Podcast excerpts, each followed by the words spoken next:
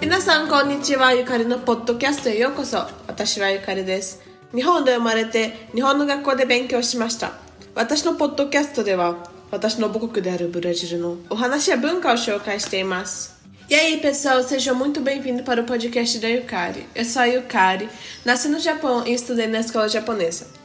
No meu podcast eu conto um pouquinho sobre as lendas e as histórias do meu país, que é o Brasil.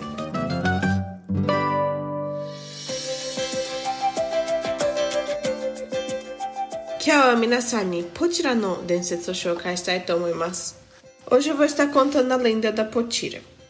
A linda e meiga Potira amava o jovem e valente chefe da aldeia, o guerreiro Itajibá, o braço de pedra. Ambos encontravam-se frequentemente nas areias brancas do rio, onde permaneciam durante horas admirando a natureza e trocando juras de amor, enquanto aguardavam o casamento. Um dia, a aldeia foi atacada por inimigos. E Tijabá partiu para a luta. Ansiosa, Potira esperava sua volta, caminhando às margens do rio. Muito tempo depois, os guerreiros regressaram, informando a jovem que o chefe guerreiro havia morrido. Inconsolável, Potira voltava todos os dias à praia, chorando a sua grande perda. Sensibilizado, Tupã, o deus do bem, transformou suas lágrimas em diamantes. Assim, as águas levavam as preciosas pedrinhas até a sepultura do guerreiro, como prova de seu eterno amor. Yasashiku kawairashi potirawa. Ishinode de toyobarete. イタチバを愛していました。彼らは頻繁に川の始発で会っていました。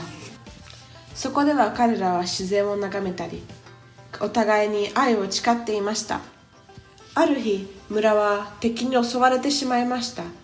そしてイタジバは戦いに出ることにしました。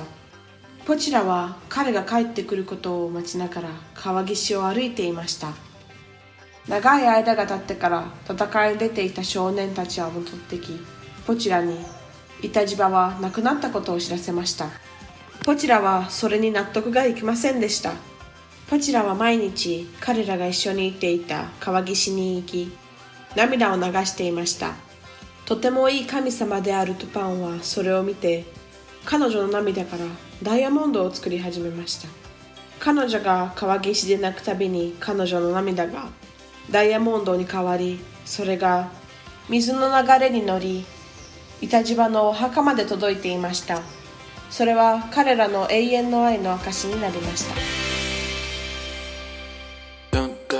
E por hoje é isso, obrigada. Tchau, tchau. 今日はここまでです。ありがとう。バイバイ。